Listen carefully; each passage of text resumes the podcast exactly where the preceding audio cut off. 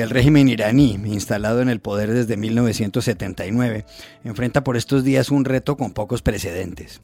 Luego de que reconociera que uno de sus misiles tumbó por error un avión ucraniano, sectores de la población se han lanzado a las calles a protestar por el engaño inicial. Hay quienes piden a gritos un referéndum para alcanzar más libertades.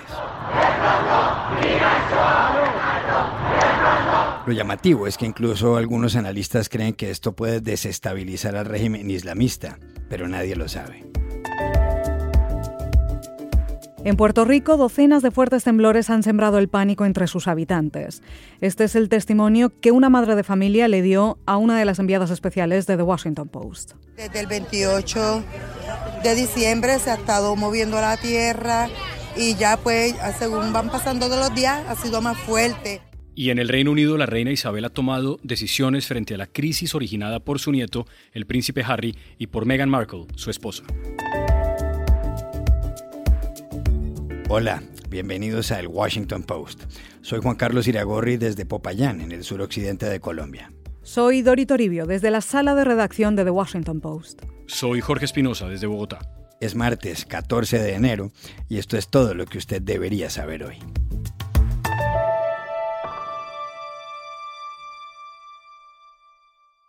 El panorama en Irán cambia hora por hora.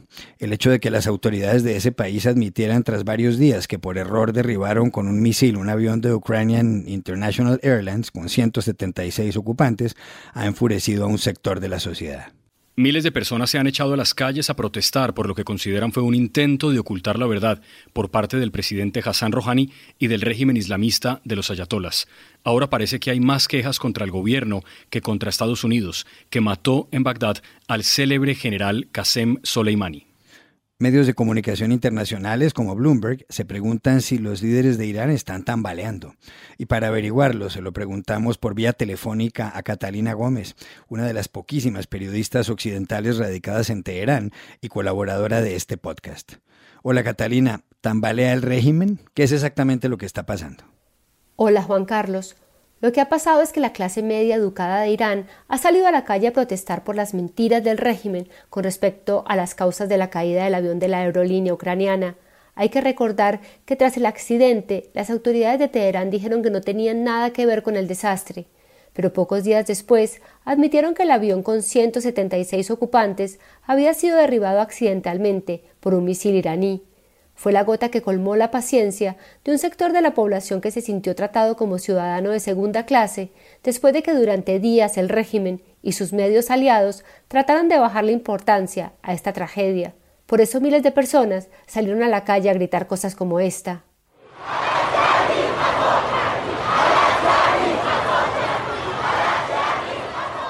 Esas consignas significan abajo a los mentirosos, están dirigidas principalmente a los guardianes revolucionarios que asumieron la responsabilidad del derribo del avión, pero también al gobierno del presidente Hassan Rouhani. Hay que tener en cuenta que la mayoría de los pasajeros eran iraníes o de origen iraní, muchos de ellos con nacionalidad canadiense, que habían decidido vivir y trabajar en otros países. Su muerte ha despertado la indignación de los sectores académicos, pues muchos de ellos eran estudiantes de doctorado o egresados de algunas de las universidades más importantes del país. Catalina, ¿qué viene de ahora en adelante en Irán? Es difícil saber qué puede pasar. Las protestas, aunque no son muy grandes, sí son bastante significativas porque por años la clase media no se lanzó a la calle por diversas razones, especialmente porque temían que el país terminara en una guerra civil parecida a la Siria. Pero más allá de lo que suceda, las protestas son un síntoma de la insatisfacción de la población, especialmente de esa clase media educada, que además de los problemas económicos, siente que su vida no representa nada para un régimen que solo parece preocuparse por aquellos más leales a él. Catalina, gracias por estar en el post.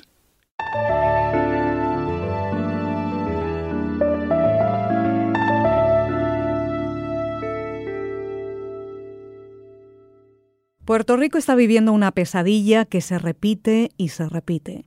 En las últimas dos semanas, la isla ha sufrido un total de 2.000 terremotos, sacudidas y temblores, y sus 3.600.000 habitantes no saben si el peligro ha terminado. Viven en medio del pánico. El terremoto más potente tuvo una magnitud de 6,4 grados en la escala de Richter. Servicios de emergencia y voluntarios trabajan día y noche sin descanso, pero no es suficiente. Puerto Rico espera más ayuda del gobierno de Estados Unidos como Estado libre asociado que es.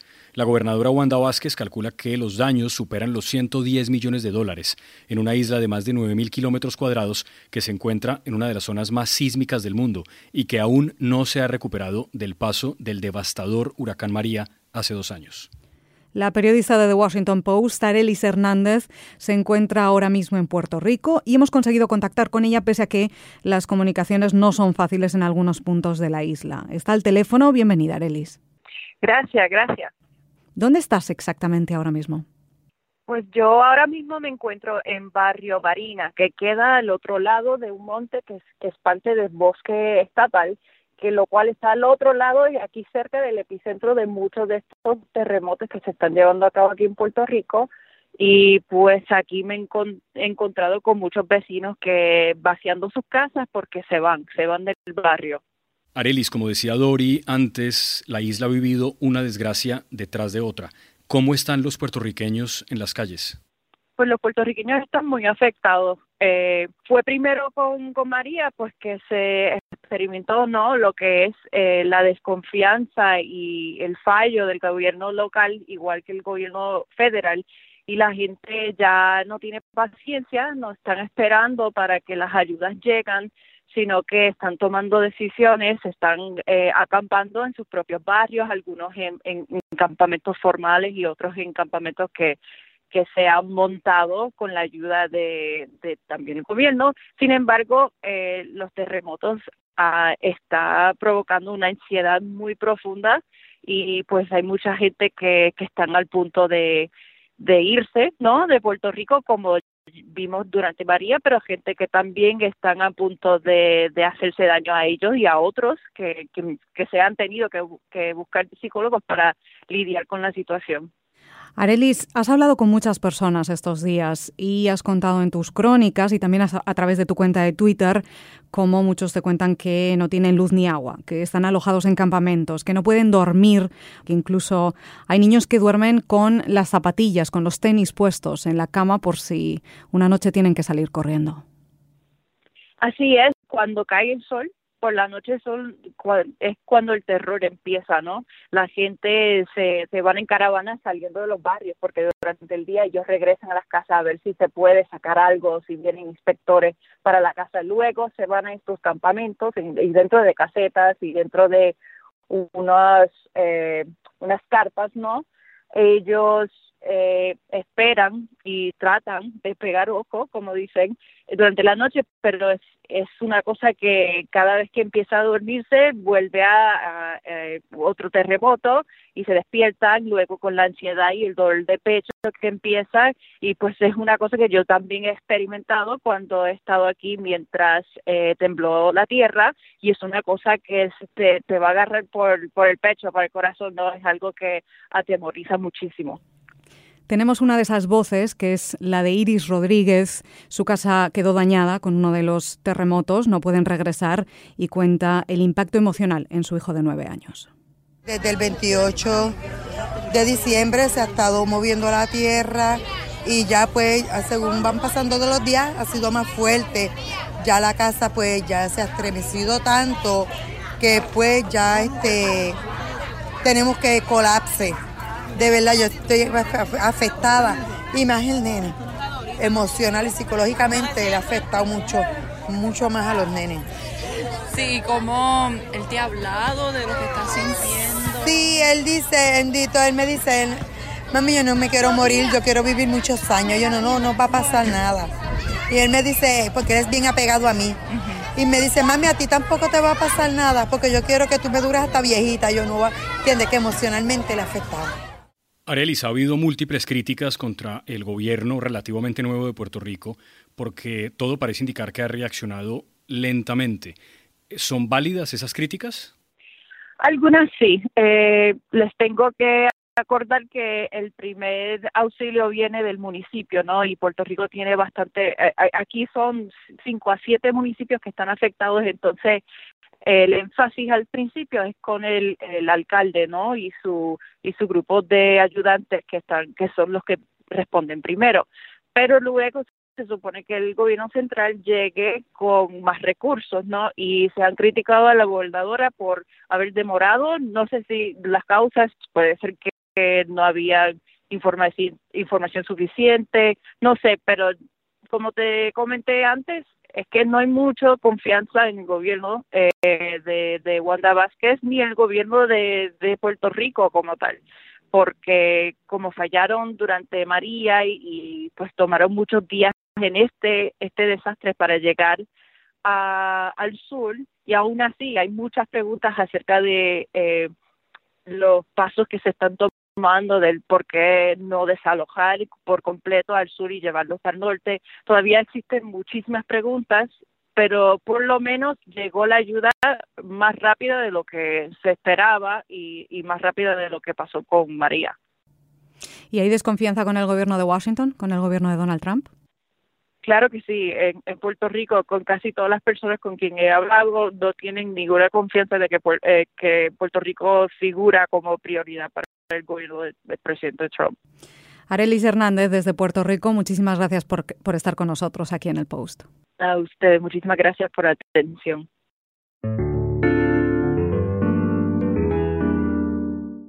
Un nuevo episodio en la crisis de la familia real británica ha tenido como protagonista a la mismísima reina Isabel II. La monarca, que el próximo 6 de febrero cumple 68 años en el trono, se pronunció después de que el príncipe Harry y su esposa Meghan Markle anunciaran que darán un paso atrás como miembros destacados del clan familiar y que buscarán ser financieramente independientes. Ante la determinación de Harry y de Meghan, duques de Sussex, de vivir entre el Reino Unido y Canadá, la reina ha señalado que habría preferido que se quedaran en territorio británico, pero que ella ha decidido abrir un periodo de transición para resolver ciertos asuntos que son complejos. Con el propósito de entender mejor todo esto, tenemos por línea telefónica desde Madrid a la periodista, escritora y experta, muy conocida experta en casas reales europeas, Rosa Villacastín.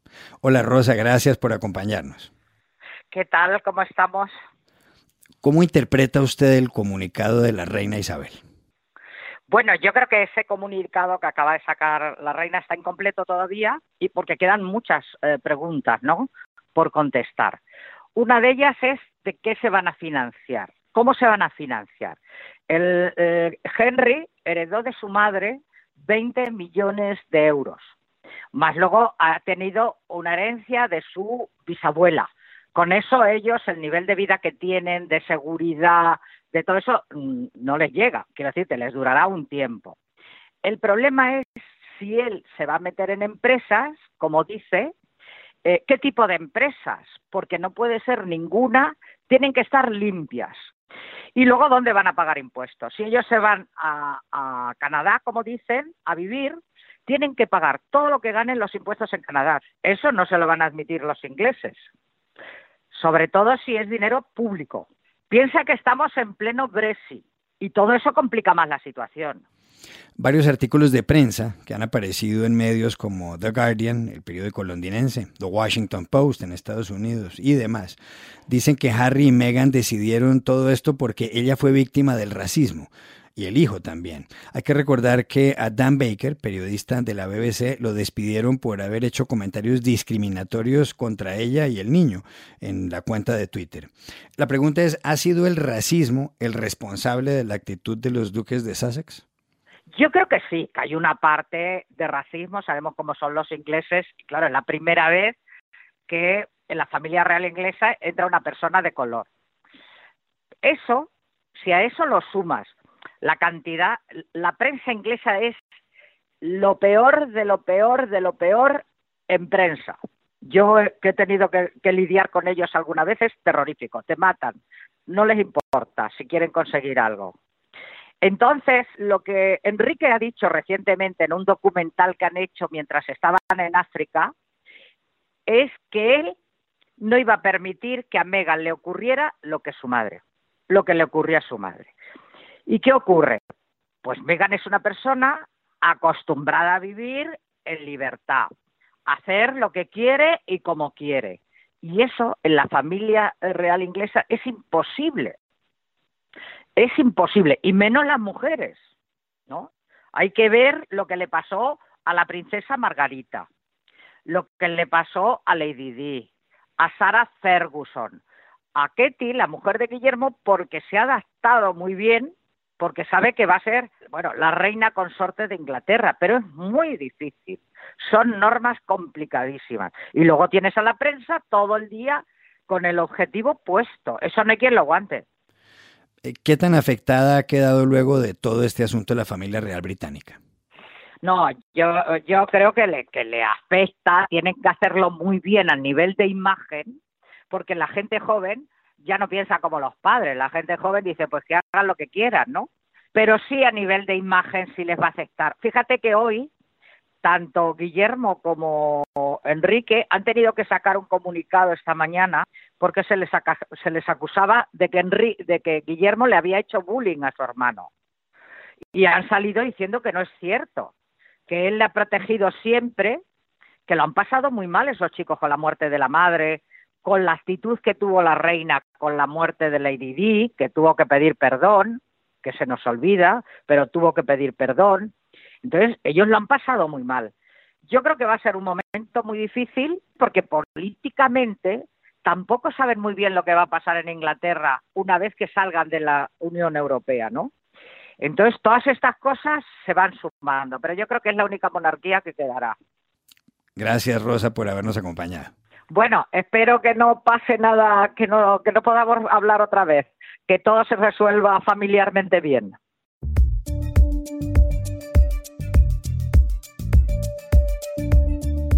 Y estas son otras cosas que usted debería saber hoy. En Colombia, la Fiscalía General de la Nación decidió investigar una denuncia de la revista Semana, según la cual el excomandante del ejército, el general Nicasio Martínez, que renunció a finales de diciembre, está vinculado a un caso de interceptaciones telefónicas ilegales. Las víctimas pueden haber sido dirigentes opositores y periodistas críticos, entre otros.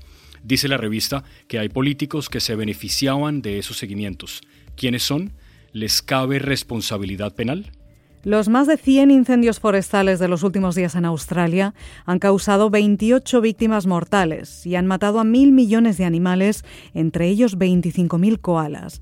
El cálculo más reciente es que las llamas han devastado más de 15 millones de acres, lo que equivale a una extensión similar a la de los estados norteamericanos de Vermont y New Hampshire combinados.